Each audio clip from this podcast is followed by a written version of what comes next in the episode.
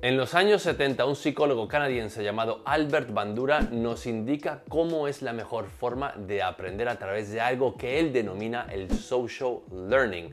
Y él tiene una técnica que se llama el 70-20-10. Y si seguimos esa técnica, seremos capaces de poder interiorizar y vivir experiencias nuevas con lo que estamos aprendiendo. Bienvenidos al canal, soy Germán Copla y aquí hablamos de productividad, mindset y tecnología. Y hoy te quiero contar una experiencia que he tenido a través de lo que es el social learning que habla tanto Albert Bandura de los años 70. Este psicólogo canadiense lo tenía muy claro. Él tenía una regla que era el 70-20-10 y el 70 significa que el 70% de lo que aprendes lo aprendes a través de alguna experiencia. El 20 lo aprendes con interacciones sociales, es decir, actuando en tu entorno con la gente que te rodea. Y el otro 10% es la manera convencional que solemos aprender, leyendo un libro, yendo un curso, etc., sin necesidad de tener esa experiencia. Es más, Jim Quick es un genio del aprendizaje, dice que se te olvida prácticamente todo lo que lees, te quedas solo con un 3% del aprendizaje. ¿Y por qué es tan importante tener una experiencia o vivirlo por sentir lo que realmente estamos aprendiendo? Yo tuve la suerte la semana pasada de estar en Nueva York con Exma Street de la mano de Fernando Ansures y un grandísimo equipo hiper talentoso que nos hizo caminar 12, 15 kilómetros al día recorriendo la gran manzana mirando las tendencias y las macro fuerzas de todas las empresas importantes que realmente tienen algún tipo de impacto con nosotros a nivel de marca, a nivel de propósito, a nivel de branding, a nivel de comunicación y cómo ellos se comunican con nosotros. Y curiosamente, una de las cosas más bonitas de esta experiencia de Exma Street es que tuvimos la capacidad de conocer a 10, 12 personas de entornos diferentes que estaban en el grupo de países diferentes con el cual tuvimos ese otro 20% de aprendizaje de interacción social. Otros 70 eran las experiencias, era el caminar por Nueva York, entrar en las tiendas, conocer por qué estaban haciendo lo que hacían las marcas para acercar el producto a su consumidor, para comunicar su idea, su propósito y la razón de ser como empresa. Y el otro 10% era Fernando fuera de las tiendas antes que entráramos, que nos daba un poco de brief de lo que íbamos a vivir o lo que íbamos a experimentar y que tuviéramos la conciencia abierta para poder mirar oportunidades, para poder ser observadores y para poder detectar las cosas que realmente estaban haciendo las marcas.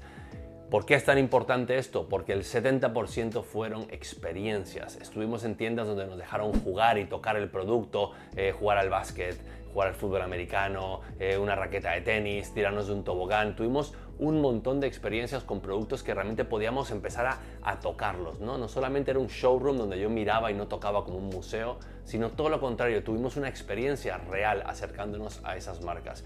Y la tuvimos en una ciudad increíble que es Nueva York, donde tuvimos la oportunidad de ver cómo es que están posicionando las marcas en el mercado. ¿Y eso qué te da? Pues te da ese feedback que dice Albert Mandura, te da esa experiencia, ese 70% de conocimiento que interiorizas porque estás ahí, porque estás presente y porque estás experimentando y teniendo esa experiencia con lo que estás aprendiendo. El otro 10% es simplemente algo que tú vas interiorizando y que es de la manera convencional. Entonces, yo te hago a ti esta pregunta. ¿Cómo estás aprendiendo tú? Porque a veces invertimos tiempo en aprender porque sabemos que tenemos que estar aprendiendo. A mí me encanta el Never Stop Learning.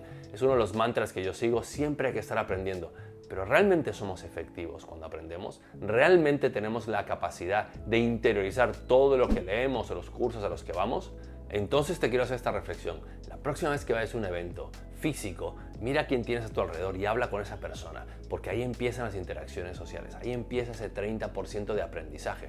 Después intenta interiorizar y experimentar lo que estás aprendiendo, intenta ponerlo en práctica, porque de nada sirve que leas 2, 3, 5, 20 libros de cambiar hábitos si tú realmente no estás teniendo esa experiencia para cambiar hábitos o estás buscando tener esa experiencia para cambiar hábitos.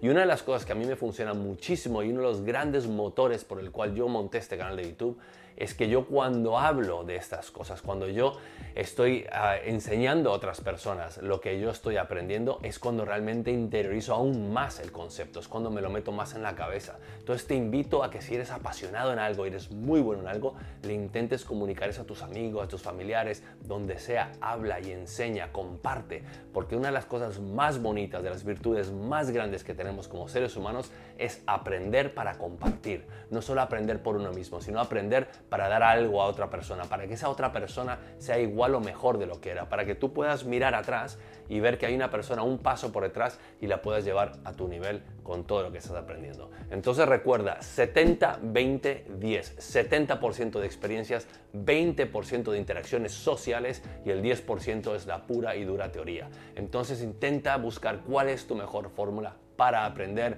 Yo tuve una experiencia extraordinaria, aprendí muchísimo, tuve unos insights increíbles después del evento. Pude llegar a, conclusiones que no hubiera llegado si no hubiera tenido ese 70% de experiencia y ese 20% de interacción social con personas que no conocía de nada, que venían de otras partes del mundo y que me nutrieron de muchísima, muchísima información y conocimiento.